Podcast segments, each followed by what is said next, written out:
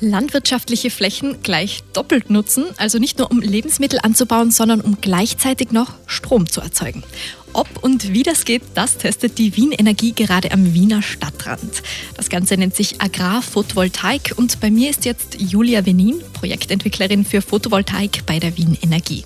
Frau Venin, wie kann ich mir das vorstellen? Wie schaut das Ganze aus, wenn ich da davor stehe?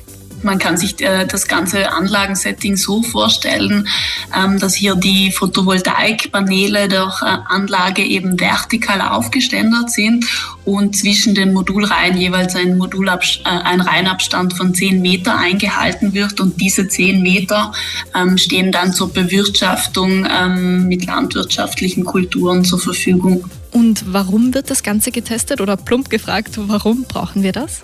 Wir haben ähm, eben sehr große Ziele, um die Energiewende zu schaffen. Und ähm, dieser Ausbau der erneuerbaren Energien wird natürlich auch sehr viel Fläche in Anspruch nehmen. Und damit man hier nicht eine Konkurrenzsituation schafft zwischen der Produktion von Lebensmitteln und der Produktion von Ökostrom, ist es eben sinnvoll, dass man die bestehenden Flächen e-, möglichst effizient nutzt. Und mit der Agrarphotovoltaik kann man hier eben auf ein und derselben Fläche eben einerseits ähm, Lebensmittel, aber andererseits auch Ökostrom Ökostrom produzieren. Welche Lebensmittel lassen sich da genau anbauen? Mm, also wir haben jetzt am Standort Schaflerhofstraße uns eben hauptsächlich auf Wintergetreide fokussiert, weil das in, in Österreich sehr weit verbreitet ist. Und äh, mit dem Wintergetreide haben wir sehr gute Erfahrungen gemacht. Also hier hat man ähm, geringe bis keine Ertragseinbußen als Landwirt. Da muss ich jetzt nachfragen, was genau ist Wintergetreide? Ähm, das ist eben Winterweizen, Wintergerste, Winterdinkel. Okay, und das Ganze muss ja auch bewässert und gedüngt werden. Wie ist das, wenn der Traktor mit Dünger durchfährt oder künstlich bewässert wird? Halten das die Solaranlagen aus? Also wir haben sehr positive Erfahrungen. Ähm, die, die Bewirtschaftung durch den Landwirt kann ganz normal mit den normalen Maschinen, die auch sonst im, im Maschinenpark des Landwirts sind, ähm, durchgeführt werden. Und ähm, eben, es hat hier auch keine Beschädigungen der Photovoltaikanlage durch Steinschlag oder durch andere Dinge gegeben. Also die Ergebnisse hier sind durchaus sehr positiv. Weil Sie gerade sagen Ergebnisse, das Ganze ist ja ein Forschungsprojekt. Können Sie uns vielleicht kurz erklären, was Sie da genau erforschen? Also was sind die Forschungsziele? Ähm, wir haben uns drei verschiedene Forschungsschwerpunkte gesetzt. Ähm, einerseits ähm, erforschen wir eben den, die landwirtschaftlichen Erträge, also wie können landwirtschaftliche Kulturen zwischen diesen Modulreihen bestmöglichst wachsen, da von den Modulen ja auch äh, eine gewisse Verschattung ausgeht, je nach äh, Modulreihenabstand.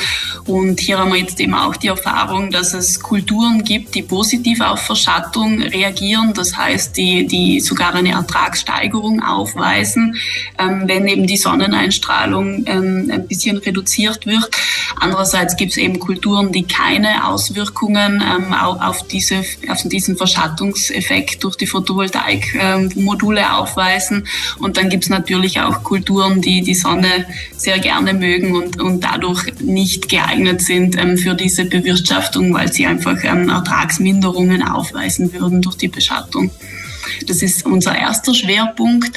Unser zweiter Schwerpunkt war es einerseits die Praktikabilität einer neuen innovativen Technologie zu erforschen. Das heißt einfach mal dieses Zusammenspiel, was passiert, wenn ein Traktor zwischen den Photovoltaikmodulen herfährt, zu testen, zu zeigen, dass es geht, zu demonstrieren, dass hier keine größeren Schäden an der Photovoltaikanlage bestehen und dass es auch durchaus ähm, möglich ist für einen Landwirt, da relativ nahe an die Modulreihe heranzufahren.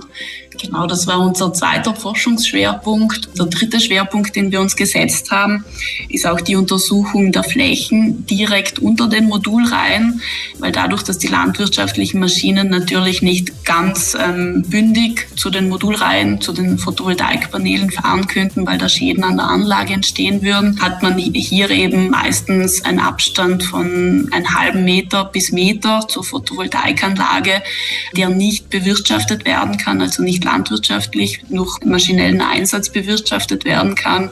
Und ähm, hier haben wir eben verschiedene Konzepte ähm, getestet, um den Beikrautbewuchs auf dieser Fläche möglichst gering zu halten, so damit die Module nicht verschattet werden. Und auch da haben wir sehr gute Erfahrungen, vor allem mit Biodiversitätsstreifen gemacht. Also das kann man sich so vorstellen, dass man doch dann eine Blühmischung ansieht ähm, mit verschiedenen Wildkräutern und ähm, eben biodiversitätsfördernden Pflanzen, die dann dort gedeiht und die eben ähm, die Modulunterkante von, von der Höhe von 80 Zentimetern nicht überschreitet und somit keine Auswirkungen auf den Stromertrag hat. Okay, das klingt sehr spannend. Es gibt ja auch gerade neue Erkenntnisse, oder? Genau, also ähm, uns liegen jetzt die Ergebnisse vom Versuchsjahr 2022 vor, äh, wo wir eben gemeinsam mit der Universität für Bodenkultur verschiedene Kulturen getestet haben. Ähm, und hier haben wir eben äh, sehr positive Ergebnisse. Also bei den Wintergetreidesorten haben wir eine Steigerung der Landnutzungseffizienz um circa 15 Prozent. Und ähm, wir haben gute Erfahrungen gemacht eben mit der Bewirtschaftung und auch mit dem Beikrautmanagement vielleicht noch fürs Verständnis, was genau ist die Landnutzungseffizienz?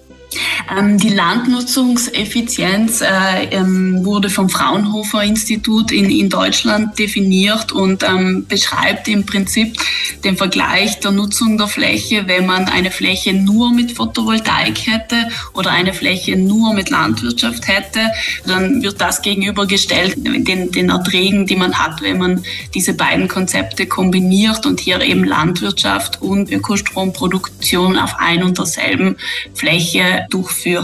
Okay, das klingt auf jeden Fall vielversprechend. Frau Venin, vielen, vielen Dank für den Einblick und fürs Interview.